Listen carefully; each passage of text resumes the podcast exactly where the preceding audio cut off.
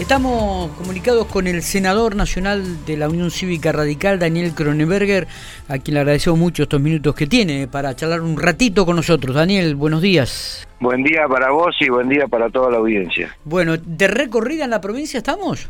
No, en realidad no. Hoy hemos hecho un impas eh, y estoy en una actividad particular.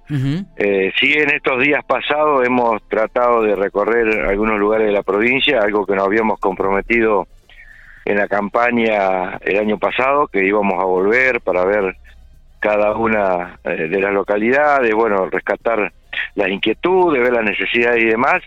Y en eso, cuando el Senado nos permite, que tenemos algún día que no tenemos actividad en el Senado, bueno, trato de hacerlo, así que el otro día estuvimos en el oeste viendo en el paso de los agarró, el problema de la ruta tienen ahí, bueno, en fin, son cuestiones que, que pampeanos están padeciendo y que uno trata de por ahí, eh, en la medida de las posibilidades, poder poder este, saldar esa situación. Está, Así que este, hemos hemos recorrido, ¿no? Eh, Daniel, ¿qué, qué, ¿qué trajo, qué dejó la visita de Facundo Manes a la provincia de La Pampa, al radicalismo?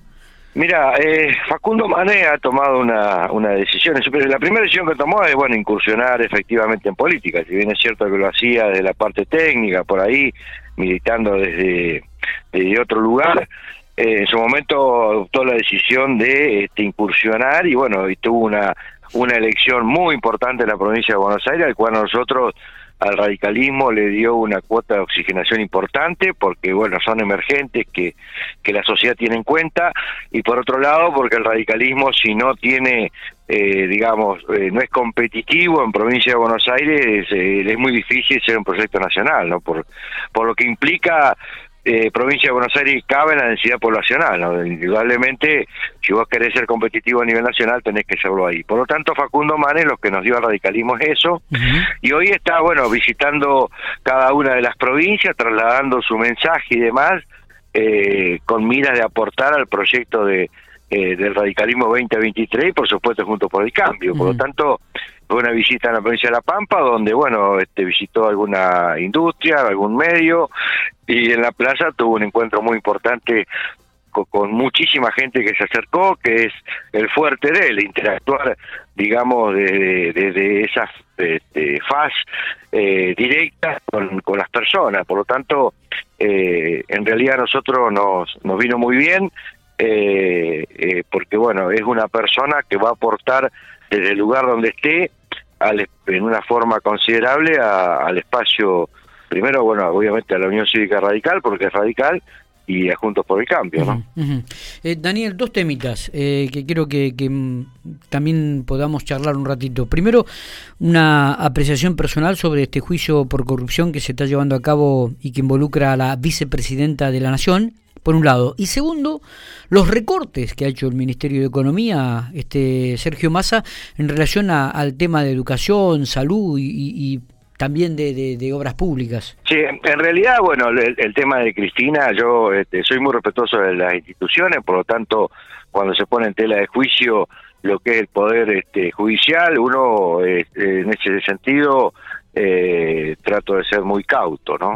Pero acá, evidentemente, la estrategia de, Cristina es embarrar la cancha, porque una cosa es eh, el, delito en sí, el juicio político, otra cosa es la parte política. Entonces ella es como que eh, deja de lado, si se quiere, su defensa en demostrar que realmente es inocente, más quiere involucrar otras partes para hacer ver como que, bueno, si yo hice algo, los otros también hicieron, eh, en fin, un deslinde de responsabilidades, y va directamente a la coyuntura o a la, o a la situación política en la arenga de este, ese, ese extremismo de los o esos extremos en donde bueno conmigo estaban mejor por estas políticas de, populares y demás pero si a mí me pasa algo se llevan puesto el país. Y la verdad que nada que ver porque una cosa es el debate de ideas, del debate de un proyecto político, de gestión, y otras cosas son las causas judiciales, vamos a ser claros. Pero yo, sinceramente, veo esto peligroso, lo digo honestamente, peligroso porque es como que se está incitando a la gente común, a la población, a una situación que, que en realidad es la defensa de un acto de corrupción. No, no es que se esté defendiendo un modelo de país, porque nosotros si realmente como país un modelo va a depender de una persona, bueno, creo que estamos jugados. Me parece que un modelo de país pasa por otra cuestión, no pasa por una gestión en donde cual este, se involucra son espacios políticos con un ideal, es mucha gente y demás, pero acá es, este, digamos, se quiere creer esa situación que a mi juicio eh, es preocupante, a mi juicio, digamos, es peligrosa, porque es enfrentar argentino contra argentino, digamos, llevar a esa situación, lo cual ya en algún momento eh, hemos sufrido alguna consecuencia que uno no quisiera volver a vivir y yo creía totalmente saldada, pero que desgraciadamente este, sigue en esa famosa antinomia o grieta que no le hace nada bien a, ningún este, argentino. Por lo tanto, me parece que eh, eh, el enfoque, si bien es cierto, es la, la, salida que busca Cristina o el, el la campo, el kirchnerismo, digamos, como la única salida que debe tener, pero creo que es peligrosa. Está. Con eh, respecto a los recortes que vos me decías, eh, bueno, nosotros siempre hablamos de que, bueno, obviamente que hay que buscar una estabilidad fiscal, eh, nosotros sabemos de que eh, como vamos no se va a llegar a cumplir con las metas con el fondo, esto está claro, no no no se cumple ni cerca, pero pues se necesita un replanteo de un plan de gobierno integral, digamos, en donde se discute todo. Que hasta eh, eso no ha llegado a suceder, el gobierno no lo ha planteado, bueno, toma medidas eh, así, de, digamos, puntuales en determinadas cuestiones. Y si vos me preguntás a mí, yo el recorte, si tengo que hacer un recorte, no lo no lo haría por precisamente por el lado de la, educación y la salud, ¿no? Me parece que, que tenemos que, son dos cosas eh, que, que este, para un gobierno tiene que ser esenciales y uno que está pidiendo cada vez más educación, digamos, recortes en educación no son buenos. Me parece que tenemos que explorar por otros lugares, por otros lados, eh, donde hay algunos gastos superfluos y que bueno, que no inciden directamente en la vida cotidiana del argentino, digamos, ¿no? Y con una visión de futuro mirando para adelante. Eh, ¿Cómo está el tema del radicalismo en la provincia de La Pampa, eh, en la interna que se está realizando y bueno, ya pensando en lo que va a ser el 2023, Daniel?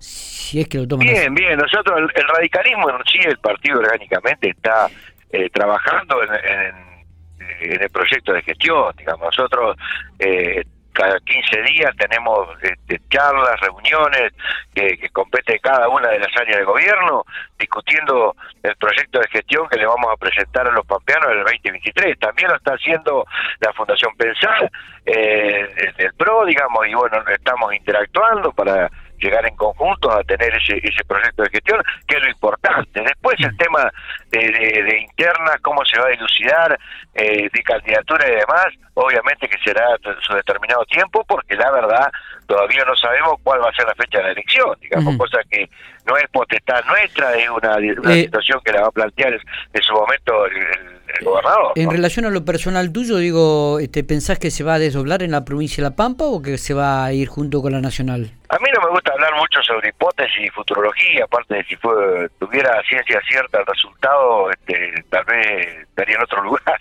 pero no, sí, eh, como se van dando las condiciones o por algún tipo de, de, experiencia pasada, digo, es muy probable que se adelanten las elecciones, porque siempre se mira por una situación de conveniencia electoral.